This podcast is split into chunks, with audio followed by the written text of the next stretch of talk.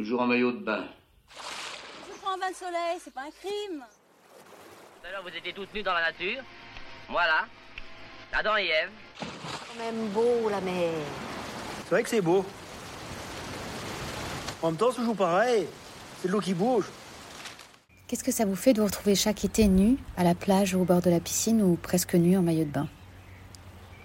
Ben, je suis toujours étonné, d'abord en regardant les autres, de me dire qu'il y a eu cette lutte pendant des mois pour essayer de se, se cacher, de s'améliorer avec des vêtements, puis tout d'un coup la, la réalité euh, arrive aux yeux de tous. Alors c'est d'abord les autres que je vois, et puis, puis je me tourne vers moi et, et je me dis que j'ai fait comme eux.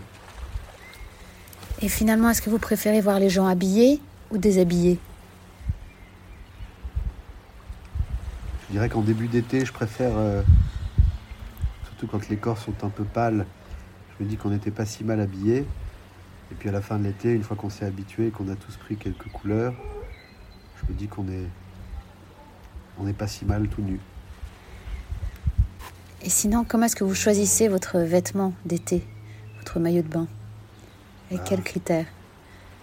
À part le fait que c'est une taille de plus chaque année, c'est d'essayer de lui trouver une couleur neutre qui fait qu'on n'est pas trop remarqué et qu'on se fout dans, et qu'on se fond dans la foule. Est-ce que vous trouvez que se retrouver comme ça, tous, en vêtements de plage, au bord de la piscine, ça efface un peu les, les différences sociales entre les gens? Est-ce que ça change un peu le rapport qu'on peut avoir aux autres? Je pense que oui, mais après je m'en veux de le penser. Podcast conçu et réalisé par Constance Lacorne.